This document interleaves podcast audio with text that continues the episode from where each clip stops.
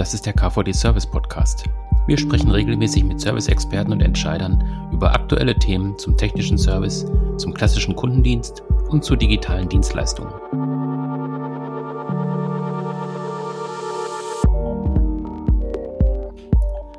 Ja, wir sprechen heute über digitale Geschäftsmodelle, über kundenzentrierte Services und smarte Produkte. Ähm, dazu haben wir uns auch einen Experten eingeladen. Ich freue mich sehr, dass Erik Brabinder da ist von der Empolis. Hallo, Herr Brabinder, schön, dass Sie da sind. Hallo, guten Tag. Ja, bevor wir ins Thema einsteigen, ähm, vielleicht können Sie ein bisschen was zu Ihrer Person sagen. Was, was, was machen Sie? Ähm, was macht Empolis und ähm, was machen Sie für Empolis? Ähm, können Sie da vielleicht ein bisschen was zu sagen? Ja, sehr gerne. Also äh, Erik Brabender haben Sie ja schon genannt. Ähm, mhm. Vielleicht äh, kurz, was mache ich für Empolis? Ich selbst bin äh, in der Geschäftsleitung von Empolis als sogenannter Chief Product Officer verantwortlich für unsere äh, Produkte, unsere Standardsoftwareprodukte und ähm, bin auch gleichzeitig auf Neudeutsch Chief Evangelist, also äh, versuche natürlich auch die aktuellen Themen, äh, die wir Empolis-seitig äh, ja, adressieren, ähm, auch entsprechend immer wieder ähm, in ähm, das Feld, in das Kundensegment äh, und an Interessenten natürlich zu präsentieren. Ja, und insofern ähm, ist äh, das mein Job und Sie haben es ja schon gehört, was tut Empolis? Empolis selbst ist ein Softwareunternehmen, wir liefern sozusagen Software für die Entscheidungsfindung. Wir sind ein KI-Pionier. Ähm, Empolis ist also äh, schon relativ lange am Markt. Wir sind ein Spin-off des Deutschen Forschungszentrums für Künstliche Intelligenz, ähm, haben aber in den äh, letzten drei, vier Jahren insbesondere mit unserer SaaS-Standardsoftware äh, so eine Startup-Mentalität entwickelt und treten auch jetzt entsprechend mit einer Software am Markt an, äh, um äh, gerade im Service äh, die richtigen Entscheidungen zu unterstützen, also KI-basierte Features als Software as a Service äh, für äh, Unternehmen in der Industrie, im Maschinen- und Anlagenbau äh, zur Optimierung und zum schnelleren Abschließen von Servicefällen anzubieten.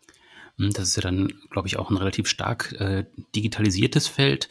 Ähm, das ist natürlich auch ein Thema, was jetzt gerade im letzten Jahr nochmal besonders ähm, nach vorne gebracht worden ist, eben durch die Corona-Pandemie, weil viele einfach gemerkt haben, sie sind digital vielleicht noch nicht so weit aufgestellt, wie es eigentlich sein müsste. Oder es gibt äh, eigentlich relativ viel Bedarf an Lösungen, die jetzt tatsächlich noch nicht im Einsatz sind. Ähm, wenn Sie jetzt mal so auf das letzte Jahr gucken, was sind da so Ihre Beobachtungen gewesen mit, gerade mit Blick auf Corona und auch die Veränderungen oder vielleicht die Anforderungen auf den Service? Ja, also das sind jetzt natürlich schon einige Fragen und einige Antworten, die mir gleich in den Kopf kommen. Also wenn man, mhm. wenn man sich mal anguckt, ähm, was jetzt in, im, im letzten Jahr passiert ist, das Thema Digitalisierung war ja auch vorher schon, ich sag mal, eine Baustelle, gerade in Deutschland. Mhm, ja. Und äh, mhm.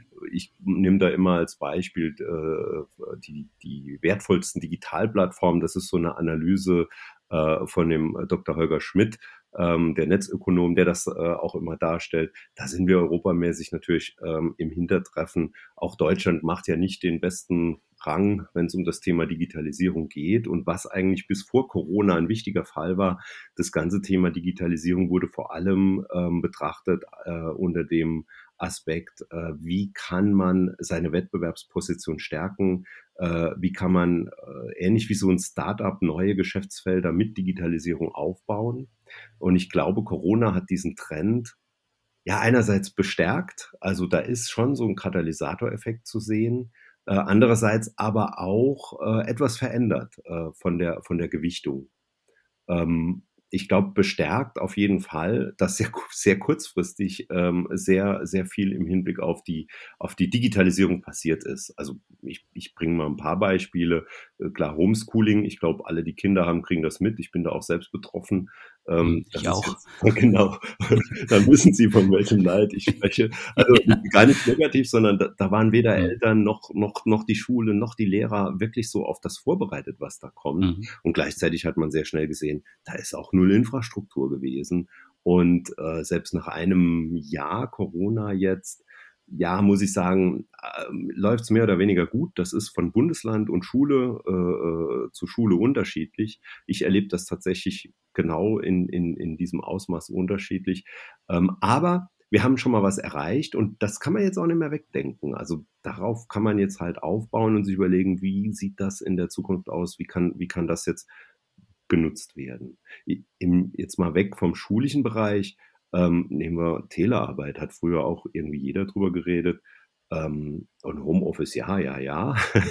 Mm, ja, ja. äh, wir mussten quasi von heute auf morgen, also dort, wo es ging, mussten wir von heute mhm. auf morgen, und das war bei uns bei der Empolis so, wir sind tatsächlich von Montag auf Dienstag mit äh, 250 Mitarbeitern ins Homeoffice. Und da sind wir seit einem Jahr.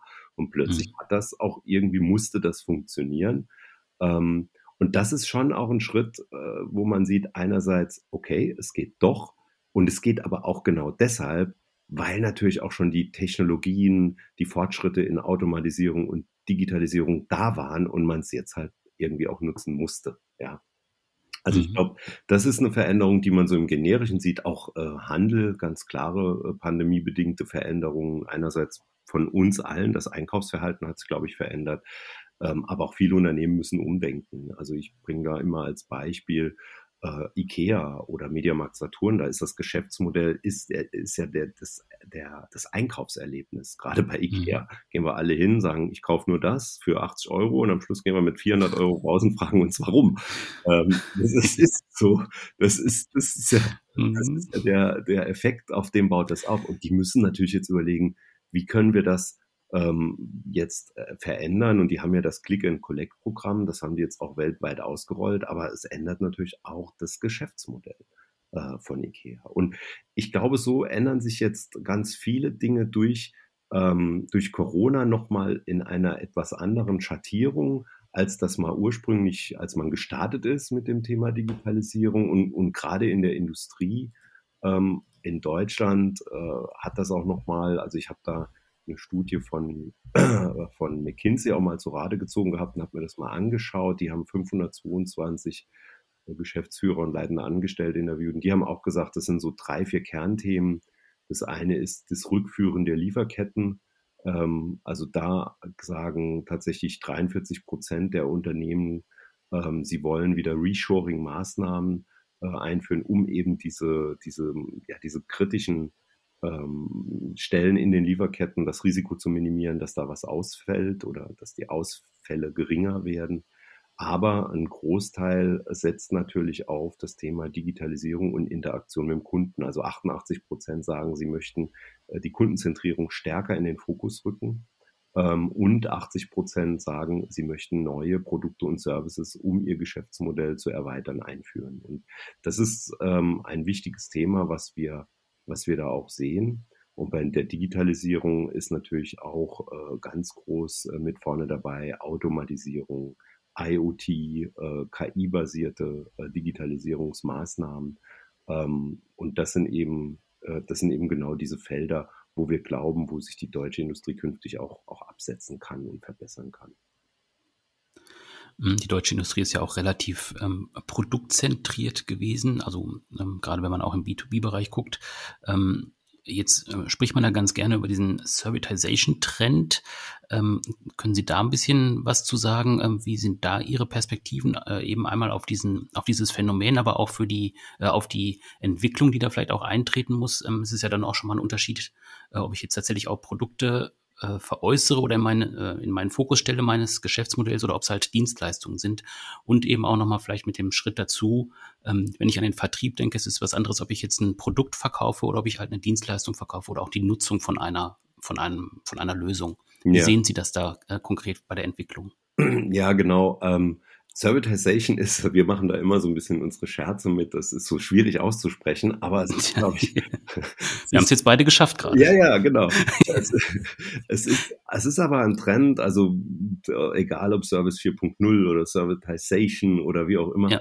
Ähm, es ist ein Trend. Ich bringe da immer, ein, ich fange immer, also ich habe so zwei Beispiele. Eins ist tatsächlich ganz simpel und das hat es mir auch nochmal bewusst gemacht. Äh, und zwar ist das Amazon. Also wenn wir uns mhm. mal Amazon angucken, ähm, ich, äh, es ist ja ein Statement, was man immer wieder hört. 70 Prozent der Kunden nennen schlechten Kundenservice als Grund, warum sie nicht wieder kaufen. So. Jetzt wissen wir das schon seit, ich glaube, 20 Jahren. Das ist jetzt nichts Neues. Aber was heißt das konkret? Und da finde ich, Amazon ist ein super Beispiel. Ähm, natürlich haben wir jetzt alle bei Amazon mehr gekauft, äh, weil Corona war und der, der überhaupt das Online-Geschäft äh, extrem hochgegangen ist. Aber ich war letzte Woche auf einem, ich nutze auch gern YouTube und habe mir so ein YouTube-Video angeguckt äh, und dann hat jemand Affiliate-Links da ähm, äh, über YouTube auch verbreitet, äh, natürlich mit dem Ziel da zu verdienen. Ähm, und dann hat äh, ein anderer kommentiert und hat sich quasi beschwert, äh, warum da jetzt diese Affiliate-Links auf Amazon sind, anstatt jetzt das gleiche Produkt, was übrigens in Deutschland hergestellt wird, auf einen kleineren lokalen Shop oder sogar den, den Hersteller zu verlinken. Hm, Habe ich mir gedacht, ja, stimmt. Ne? Warum, warum immer der große, böse Amazon-Riese? Mhm. Die, die Antwort, die aber dann der YouTuber gegeben hat, und das war natürlich auch wegen dieser Affiliate-Links und den Gebühren, wo er profitiert, aber die Antwort ist viel simpler. Der hat halt gesagt, das ist ganz einfach. Ich kann als Prime-Kunde bei Amazon kostenfrei innerhalb von ein bis zwei Tagen dieses Produkt kriegen. Während ich bei einem kleinen Online-Shop oder bei dem Hersteller äh, warte ich bis zu fünf Tagen und bezahle 4,95 Euro Versandgebühr. Mhm. Und da hat es bei mir so ein bisschen, habe ich mir gedacht, ja, natürlich, ich bin selbst auch Prime-Kunde, aber was ist Prime? Prime ist eigentlich so ein kundenzentrierter Service von Amazon, den die nochmal als Add-on zum bestehenden Angebot verkauft haben. Ja, das muss, das muss ich buchen, da muss ich zahlen für. Und dann habe ich mich gefragt, warum zahle ich denn jetzt eigentlich dafür? Ja klar, der Mehrwert, der entsteht ja genau daran, dadurch, dass ich ein, Bündel von Zusatzangeboten kriege. Also ich kriege einmal die Ware schneller, ich bezahle nicht äh, äh, überwiegend äh, keine Versandkosten ähm, und ich kann auch noch irgendwie äh, Videos gucken. Das ist also nochmal ein Add-on, was in diesem ganzen Bündel mit drin ist, äh, Videos mhm. und, und Musikstreaming. Und dann habe ich plötzlich gesagt, ja stimmt, das ist eigentlich so ein, so ein Servitization-Add-on. Die haben ein Standardprodukt, nämlich den Onlinehandel, und haben darauf aber nochmal einen Bezahldienst draufgebaut, der mir Mehrwerte gibt, die sich im Wettbewerb, äh, die sie im Wettbewerb differenzieren. Und das war so ein Beispiel, wo ich sagte, stimmt, Prime ist ein super einfaches Beispiel für Servitization und Amazon und der Herr Bezos sind nicht umsonst ähm, damit sehr erfolgreich. Ja. ja. Also das, das ist so ein Beispiel, wenn ich jetzt ein bisschen mehr ja, wenn ich jetzt so ein bisschen mehr in, in das, was Deutschland stark macht, also den Maschinenanlagenbau oder physikalisch anschaubare, anfassbare Produkte mir anschaue, ich weiß nicht, ob Sie Tado kennen. Äh, mhm. Tado ist, ist ein, ein Startup eigentlich noch und die äh, produzieren WLAN-fähige Temperaturregler, ja, so für Heizkörper. Jetzt gibt es die auch schon ewig, so programmierbare Heizkörper äh, kann ich mir einstellen. Äh, was hat Tado clever gemacht? Tado hat ähm, solche Smart Home Devices äh, für zu Hause äh, gebaut, also hat ein smartes Produkt, das sich irgendwie ähm, ins WLAN integriert, äh, dass ich dann auch steuern kann, dass äh, eben die Temperatur im Raum, äh, die Temperatur im Raum analysiert. Und äh, hat natürlich dazu einen kundenzentrierten Service angeboten im zweiten Schritt, nämlich eine App, die ist erstmal kostenfrei für mich da kann ich diese ganzen Regler überwachen, kontrollieren und die App informiert mich auch noch, wenn einer meiner Jungs, also ich habe drei Jungs, äh, wenn einer mal wieder das Fenster aufstehen lässt und die Heizung dreht auf und äh, ich beheize hier die Straße. Ja, also so. Mhm, ja. Und das ist schon mal ein Mehrwert, wo ich sage, okay, ich kaufe mir also ein smartes Produkt, ich kriege aber jetzt automatisch einen einen Mehrwert durch eine, durch eine äh, digitale Erweiterung dieses Produkts, nämlich diese App. Und jetzt sind die hingegangen und haben gesagt, naja, äh, wir bieten jetzt unseren Kunden äh, Care and Protect an äh, oder Auto Assist. Das ist also ein 2,99 Monatsabo. Und damit analysieren die ungewöhnliches Verhalten des Gesamtheitssystems. Also wenn jetzt plötzlich äh, anscheinend Durchflüsse sich verändern äh, oder die Heizung ähm, äh, unterschiedlich schaltet und wenn sich aus den Daten, die die also sammeln, ähm, plötzlich Anomalien entwickeln, dann kriege ich für 2,99 äh, proaktiv eine Info und kann sozusagen meinen Heizungsmonteur, meinen Heizungsinstallateur ähm, entsprechend äh, kommen lassen und der kriegt vielleicht oder ich kriege auch schon erste Vorschläge, woran das liegen könnte. Also die verkaufen plötzlich auch Wissen auf Basis der Daten, die sie auswerten. Also Schritt eins smarte Produkte, Schritt zwei, kundenzentrierte Services. Und jetzt gehen sie hin und machen Schritt drei und sagen, super, jetzt haben wir eine Plattform, wo wir die ganzen Daten analysieren. Jetzt fragen wir doch mal die ganzen anderen Hersteller, ob die sich nicht auf unsere Plattform mit draufsetzen. Weil was Tado an der Stelle macht, die schieben sich zwischen den Endanwender und den Hersteller des Heizungssystems. Ja? Also die machen die Schnittstelle zum, zum Kunden auf. Und das ist ein Kampf, der herrscht seit vielen Jahren auch in der Automobilindustrie. Wer hat die Schnittstelle zum, zum, zum Fahrer, zum, End, zum Endanwender.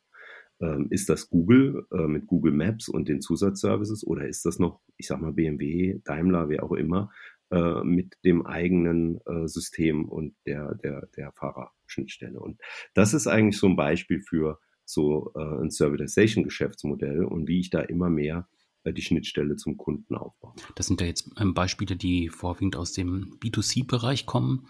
Ähm, wenn wir mal auf den B2B-Bereich gucken, ähm, was sehen Sie da für Entwicklung bei der deutschen Wirtschaft? Was sehen Sie da für Chancen? Also wenn wir jetzt auch nochmal dieses Servitization-Modell im Prinzip halt auf B2B äh, transformieren? Also ich glaube, dass das extrem, also ich sage mal so, im B2C-Bereich sind uns ja andere Länder, das hat ja auch diese Digitalisierungsstudie gezeigt, schon ein Stück voraus. Da sind die echt gut. Mhm. Im B2B-Bereich haben wir in Deutschland, glaube ich, noch eine gute Chance. Ähm, warum? Wir sind immer noch ähm, ein sehr starkes ingenieursgetriebenes äh, Land. Also wir haben noch das Ingenieurs-Know-how ähm, und äh, wir sind auch extrem gut in der KI-Grundlagenforschung. Wo wir nicht so gut sind, ist die KI-Grundlagenforschung in Produkte jetzt auch dann zu produktisieren. Da können wir mhm. noch aufholen. Ja.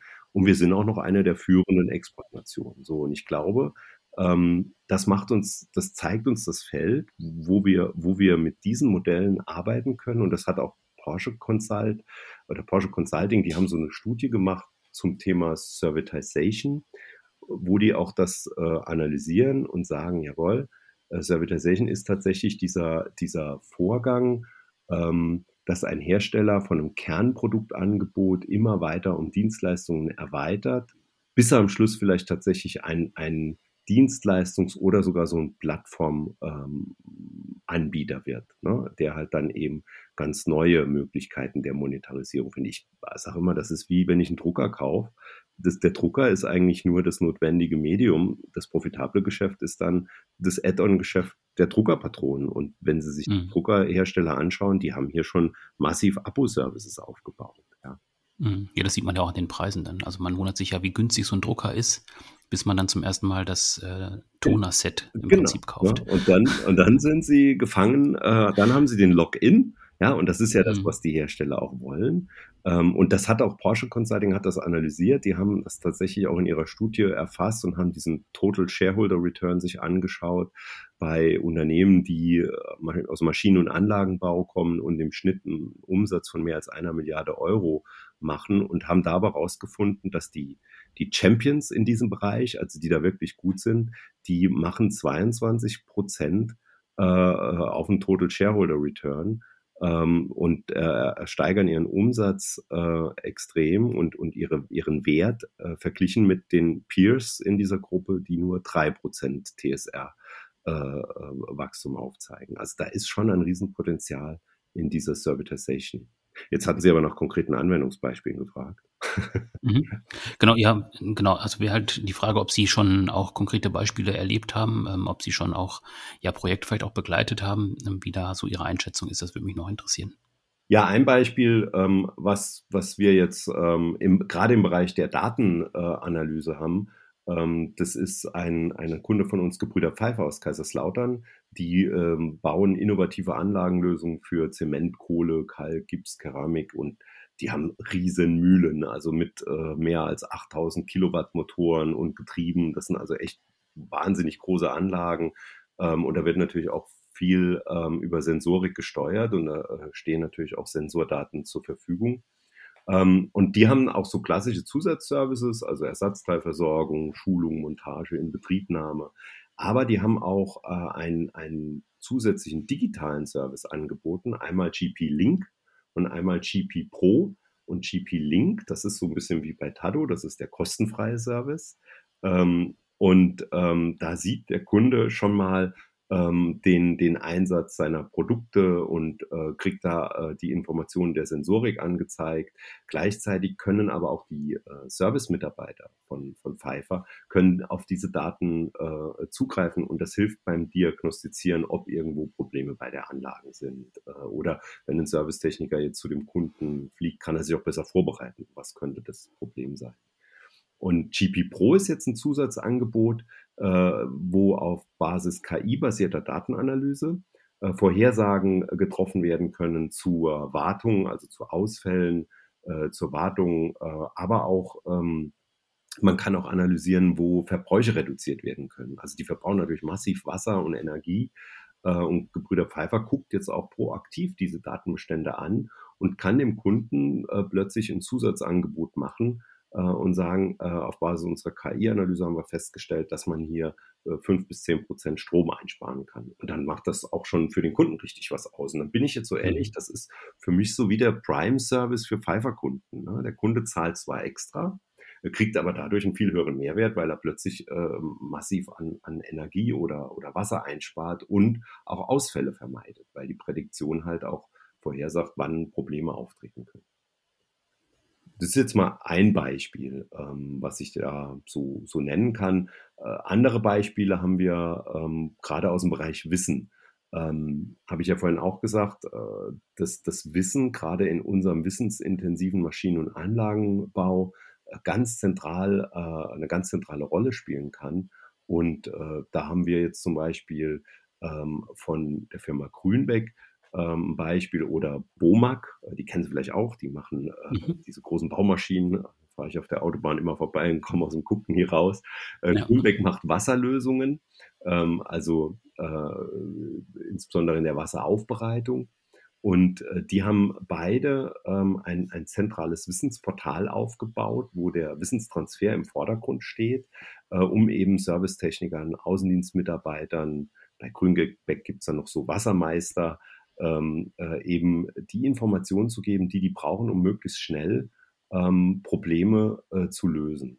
BOMAG als Beispiel, die machen das äh, über äh, vier verschiedene Service-Level, ähm, also sowohl beim Endkunden, äh, der kriegt ähm, Informationen, also im Sinne von Hilfe zur Selbsthilfe, äh, dann aber auch natürlich der, der Händler oder derjenige, der den Kunden betreut vor Ort, der eigene Servicetechniker äh, bis hin äh, zu den, den Experten im eigenen ähm, Unternehmen, die dann wiederum die Servicetechniker und die Händler betreuen. Ähm, die alle greifen auf dieses äh, Wissensportal zu äh, und haben da auch unterschiedliche Informationen, je nachdem, welche Rolle sie innehaben und können jetzt ähm, diese Informationen natürlich nutzen, um schnellstmöglich Probleme zu beheben, ähm, weil Womark sagt halt, die Hilfe zur Selbsthilfe ist das, was den Kunden zufrieden macht und äh, die Probleme schnellstmöglichst zu lösen, hilft uns eben, äh, den Kunden dauerhaft zu binden. Und das ist so ein, ein Beispiel auch, wo gute Self-Service-Konzepte äh, alleine schon ein erster Schritt in, in langfristige Kundenbindung sind. Ähm, aber wir haben auch Kunden wie Kuka zum Beispiel, also äh, mit den Robotern, die dann dieses Wissen auch monetarisieren. Das heißt, das digitalisierte Servicewissen wird dann an den äh, Endkunden, äh, an den Partner, äh, an, den, an das Planungsunternehmen wiederum äh, als äh, Lizenz oder gegen eine monetäre Leistung zur Verfügung gestellt. Und das ist natürlich auch wieder ein Weg, das Wissen äh, digital zu den Anlagen entsprechend zu monetarisieren. Mhm. Also jetzt ähm, Wissen konkret verfügbar zu machen, ist ja auch immer ein Thema, ähm, speziell im Außendienst, also wenn Servicetechniker auch unterwegs sind, ähm, da ist ja auch schon viel ausprobiert worden. Ähm, Sie haben jetzt auch eine Lösung vorgestellt, Service Express heißt das. Ähm, können Sie das nochmal ein bisschen konkretisieren, was Sie da genau machen? Das ist ja im Prinzip ähm, genau das, was man sich eigentlich als äh, Techniker wünscht. Ich bin halt irgendwo unterwegs und brauche eine Lösung für mein Problem und kann halt einfach dann im Prinzip darauf zugreifen, auf diese Plattform, die Sie dann anbieten, wenn ich das mal so verkürzt so richtig dargestellt habe. Das ist absolut perfekt. ja, okay. Service. Also Service Express, ich habe ja eingangs davon gesprochen, was ist meine, meine Aufgabe sozusagen. Das ist ein, ein Teil meiner Aufgabe. Das, wir haben halt festgestellt, äh, viele Unternehmen starten mit einzelnen Problemen. Also ich nenne mal den Use Case, ich will Self-Service machen äh, oder ich brauche ein Chatbot oder ich brauche irgendwas, was nicht nur den Kunden, sondern auch meine eigenen Service-Techniker adressiert. Ähm, und so haben wir ganz viele Use Cases identifiziert und was wir gesehen haben, ist, die viele der Unternehmen starten immer gleich. Äh, sie fangen an und sagen, wir wollen daten- und wissensbasierte ähm, Geschäftsmodelle aufbauen also beschäftigen wir uns mal intensiv mit der, mit der Datenanalyse, mit den Techniken, die es in der KI gibt und so weiter. Und wir sagen, das ist eigentlich der falsche Weg. Äh, sondern ich muss mich am Use Case entlang hangeln. Also was möchte ich erreichen? Und das wollen wir oder tun wir auch äh, als Standardprodukt, als Software as a Service, also quasi aus der Steckdose zur Verfügung stellen. Also keine langen ich sag mal, IT-Projekte, wo man erstmal anfängt, sich Gedanken zu machen über Infrastruktur und wie sieht die Architektur aus, sondern wir haben eine, ähm, eine SaaS-basierte Lösung, äh, die verschiedenste Module beinhaltet. Also wir haben ein IoT- und Analytics-Modul, da können Sie eben diese Maschinendaten mit verschiedensten KI-Verfahren auswerten.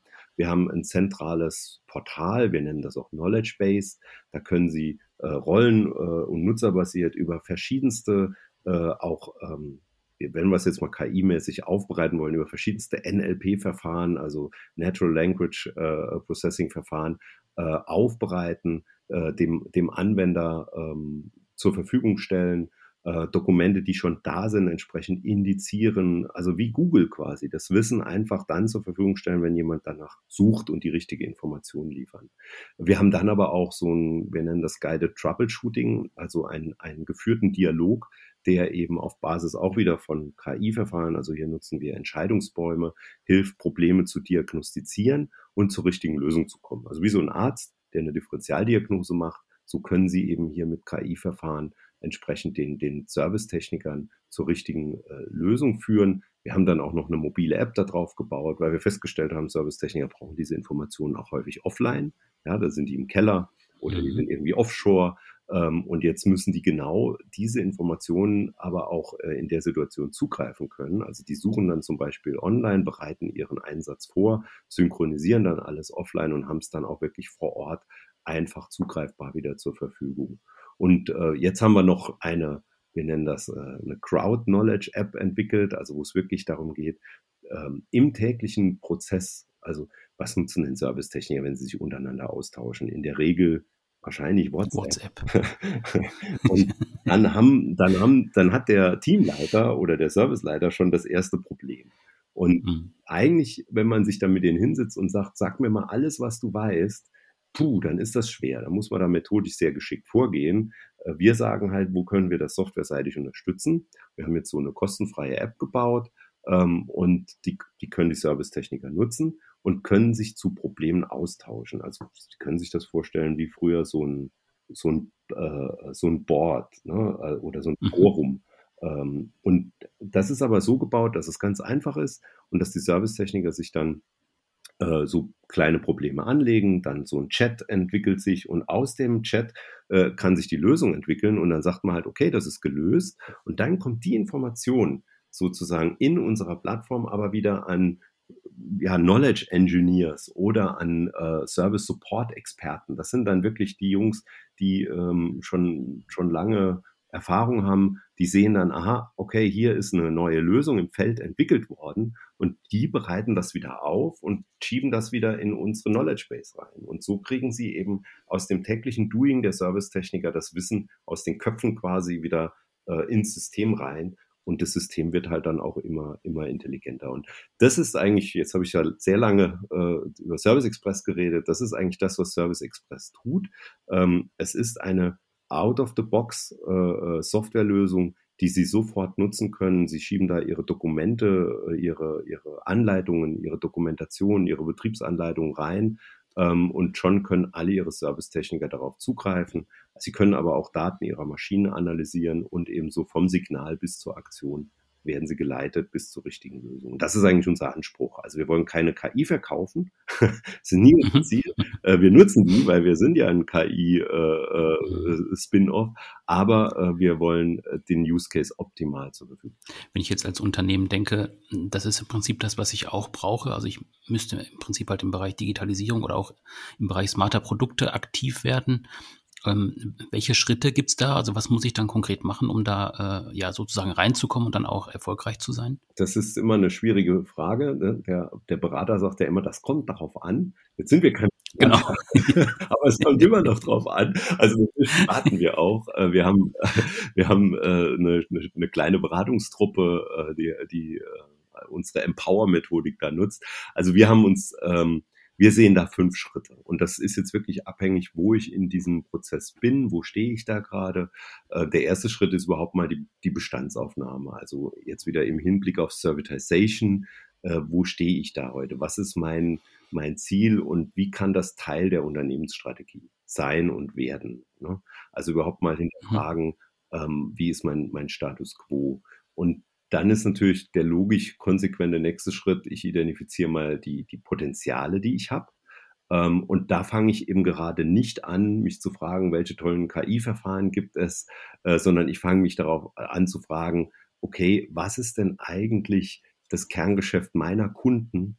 Wo haben meine Kunden äh, ihre größten Probleme? Wie kann ich denn einen kundenzentrierten Service äh, anbieten? Und dann überlege ich mir, wie kann ich aus so einem Service ein Produkt machen oder wie kann dieser Service eben helfen, äh, dem Kunden sein tägliches Leben zu vereinfachen und ihm einen zusätzlichen Wert zu bieten. Ja, ich erinnere wieder an Amazon Prime. Also wo liegt der Mehrwert für den Kunden? Und dann baue ich mir so ein Portfolio an Serviceangeboten auf, wo ich sage, okay, ähm, wo kann ich im Anfangen von After Sales, Aftermarket ähm, den Wert in den, in den Zielgruppen äh, meiner äh, Produkte steigern und ähm, dann sage ich natürlich, okay, wie sieht so eine Produkt- oder Service-Portfolio-Struktur auf? Was könnte eine Roadmap sein? Habe ich vielleicht potenzielle Partner? Reden, reden Sie viel mit Ihren Kunden, also mit Kunden reden, äh, die Prozesse verstehen, die Painpoints kennen und dann auch gucken, gibt es vielleicht auch Lieferanten oder sogar Wettbewerber. Ja? Viele arbeiten ja auch mit Co-Opetition mittlerweile, um Plattformen mhm. aufzubauen, ähm, die ich damit ins Boot holen kann. Das wäre das wär so der Schritt zwei. Ne? Also wo habe ich überhaupt mhm. das Potenzial? Dann in Schritt drei muss ich mir natürlich überlegen, wie sieht die Strategie und die Struktur aus? Ja, also organisatorische Verankerung, muss man ganz platt sagen, wenn das Servicegeschäft eine wichtige Säule meiner zukünftigen Strategie ist, dann sollte es auch mit entsprechenden Berichtslinien auf dem C-Level verankert sein. Ja, also das ist ein ganz wichtiger Punkt. Dann muss ich da auch eine Sichtbarkeit äh, schaffen und und das ist auch ein ganz wichtiger Punkt, ein Service oder ein digitales Produkt verkauft sich ganz anders als eine Maschine, eine Anlage, ein, ein, ein physisches Produkt. Also ich muss auch da überlegen, wie kann denn der Vertrieb für sowas äh, künftig aussehen. Also da komme ich so in die Strukturdefinition und dann fange ich eben an und sage, ähm, Schritt vier Umsetzung, groß denken, aber bitte in überprüfbaren äh, Minimal Viable Products nennen wir das als Produktmanager äh, starten und wirklich immer den Product Market Fit testen. Also ist da ein Markt? Findet der Kunde das cool? Würde der Kunde dafür Geld bezahlen? Wie viel ist ihm das wert? Ja, also nicht anfangen, lange zu planen, groß zu bauen und dann zu scheitern, sondern wirklich erstmal mit kleinen, äh, einfachen, aber trotzdem werthaltigen Produkten starten äh, und immer wieder prüfen, hat das den Wert, den ich, den ich, äh, den ich angenommen habe? Äh, und dann auch so ein Stage-Gate-Prozess. Also bei jedem Stage wieder sagen, okay, kann ich den nächsten Schritt machen, investiere ich weiter äh, und wenn was nicht funktioniert, dann muss man sich leider auch davon trennen. Ich weiß, wovon ich rede. Als Produktmanager liebt man seine Babys, aber manchmal muss man dann, muss man dann einfach sagen, ah, Mist, war eine tolle Idee, funktioniert nicht. Ja. Mhm, aber was man ja. immer machen kann in dem Schritt, ist Daten sammeln ne, und Wissen mhm. nutzen, das man hat, um es zu digitalisieren. Also das wäre dann Schritt vier. Und im letzten Schritt geht es dann Schritt fünf mehr so in die dauerhafte Transformation, das Geschäftsmodell immer mehr in Richtung Service auszubauen, äh, den Vertrieb zu qualifizieren, Trainingskonzepte, bis man am Schluss auch wirklich so eine so eine Vertriebs-DNA in der, in der Organisation im Hinblick auf das Servicegeschäft hat. Das sind so die fünf Schritte. Ja, ich denke, das ist ein ganz spannendes Modell, was sich viele Unternehmen auch noch angucken werden. Einfach weil die Notwendigkeit auch da ist, sich zu verändern und eben auch auf neue Geschäftsmodelle zu setzen und neue Geschäftsmodelle zu entwickeln. Herr Brabender, für heute vielen Dank. Äh, spannende Impulse waren dabei, viele tolle Insights. Hat mich gefreut, dass Sie da waren und ähm, ja, ich freue mich schon aufs nächste Mal. Danke soweit. Ja, ich danke.